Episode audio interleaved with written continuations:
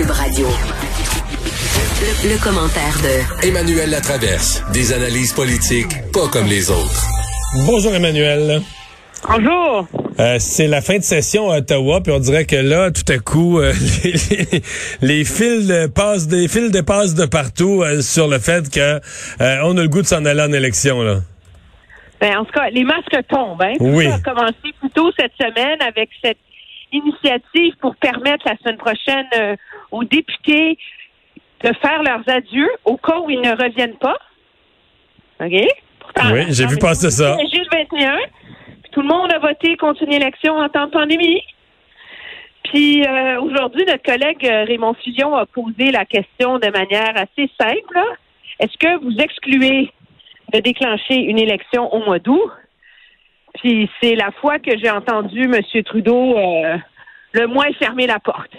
Il dit nous sommes minoritaires, il y aura une euh, élection éventuellement. Et le problème qu'on a, c'est qu'on n'a pas la même vision que les conservateurs sur la relance économique, etc., etc. Alors, c'est la première fois qu'il n'a pas, euh, pas fermé la porte, là. Mais non seulement ça, il l'a laissé grande ouverte. Puis l'a ouverte encore un petit peu plus, tu sais.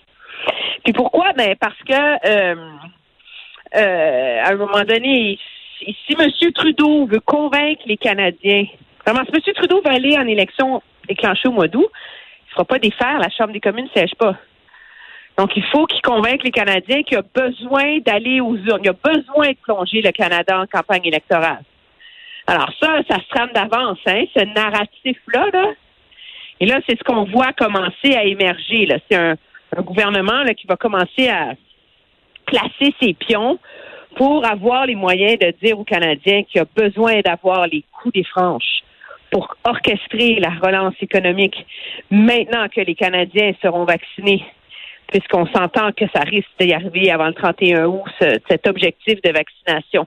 Alors, euh, c'est comme si, justement, on aurait de mentir, là, a commencé à dire la vérité.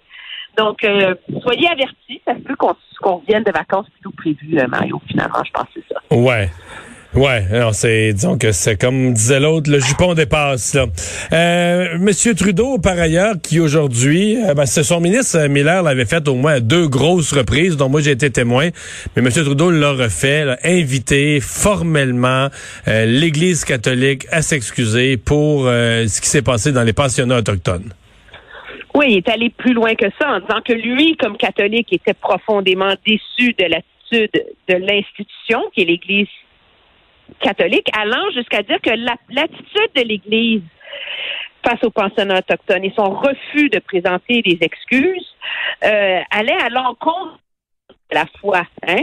la rédemption, le pardon. Euh, et ça, c'est quand même assez fort pour euh, le premier ministre, mais il est allé plus loin que ça. Parce qu'il a Il a demandé, dit euh, demandé aux catholiques là. Il a interpellé les citoyens en disant Je demande à tous les catholiques de faire pression sur vos évêques et sur vos prêtres pour que l'Église change son fusil d'épaule. Euh, c'est quand même très fort comme message. Et il y a de quoi, Mario, parce que l'Église anglicane a présenté des excuses. L'Église euh, unie du Canada a présenté des excuses. Euh, la seule qui l'a pas fait, c'est l'Église catholique. Et non seulement ça, l'Église catholique refuse de remettre des documents. Mais ça, c'est l'autre bout, là, hein, parce que ouais, on, a parlé de l'archevêque, par exemple, de Vancouver, là, qui avait été exemplaire dans ses excuses, mais c'est pas seulement c'est pas seulement des excuses. là, C'est il a fourni tous les registres, tous les documents qui pouvaient aider à faire la lumière sur ce qui s'est passé dans les pensionnats autochtones. Euh, les excuses, c'est un symbole important, mais l'autre bout est aussi très important. Ben, c'est très important quand on pense que, tu sais, Mario, le, des 3200 enfants qu'on sait qui sont morts, là, leur tombe n'était pas identifiée. Et on ne connaît pas la date exacte de leur décès. Avec les, les, les données qu'on a en ce moment-là. Alors, il Donc, il est plein pas de- exclu, il il est, pas exclu dans les registres, on trouve ça, là. Ben, il n'est pas exclu qu'on trouve ça. C'est essentiel de l'avoir. Mais là où il y a une, ça place le, gouvernement fédéral dans une position difficile, c'est qu'il y a plusieurs de ces documents-là que le gouvernement fédéral a aussi en sa possession.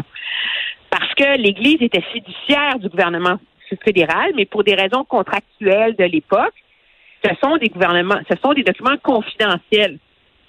Alors là, la question qui se pose, la question a été posée à M. Trudeau, est-ce que vous seriez prêt, qui est à aller devant les tribunaux pour faire lever votre obligation à vous de les garder secrets, ces documents-là? Et pour l'instant, M. Trudeau a comme il a dit on n'exclut pas d'aller jusque-là, mais ce serait mieux si l'Église le faisait par elle-même. Alors, ce bras de fer entre les survivants, entre la classe politique et entre l'Église catholique est loin d'être terminé parce qu'il y a un précédent important aussi. C'est que finalement, en 2018, le pape, il s'est excusé auprès de toutes les victimes des prêtres pédophiles. Il aurait écrit une lettre de 2000 mots. Donc, l'Église catholique est capable de s'excuser. Mais il a refusé, dans le cas des pensionnats autochtones, c'est pas juste que ça n'a pas encore été fait ou il, s'est formellement, il a formellement refusé de s'excuser parce que Justin Trudeau l'avait interpellé directement là-dessus, le, pape.